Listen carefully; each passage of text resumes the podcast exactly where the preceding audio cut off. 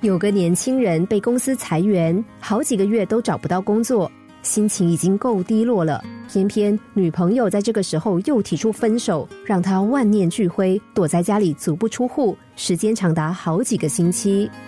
老母亲看了，既心疼又焦急，硬把儿子从房间里拖出来，并对他说：“你小时候，妈妈常熬鸡汤给你喝。今天我买了材料回家，你要不要尝一尝？”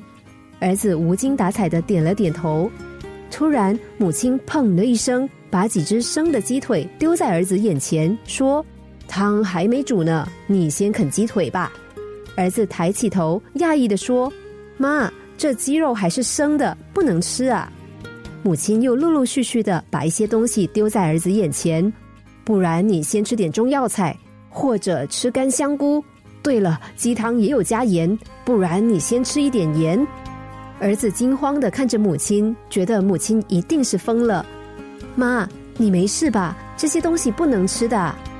母亲这才柔和的说：“直接吃这些东西一定难以入喉，但只要把这些东西加在一起，再经过小火熬煮，就会成为美味的鸡汤。你现在遇到的痛苦也许让你难熬，但谁说这些痛苦不会成就你美好的人生呢？”儿子这才了解母亲的苦心，决定振作起来。多数人都希望自己的生活一帆风顺，但一帆风顺的人生真的是值得羡慕的吗？没有人知道上天为什么要给我们诸多试炼，但请让我们永远记住，我们所受的痛苦永远不会白费。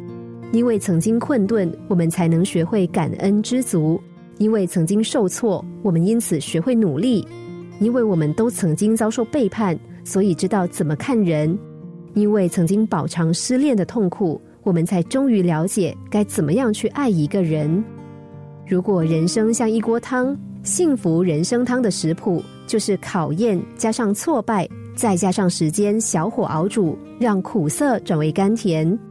遇到挫折的时候，擦干眼泪，试着对他们说声感谢吧。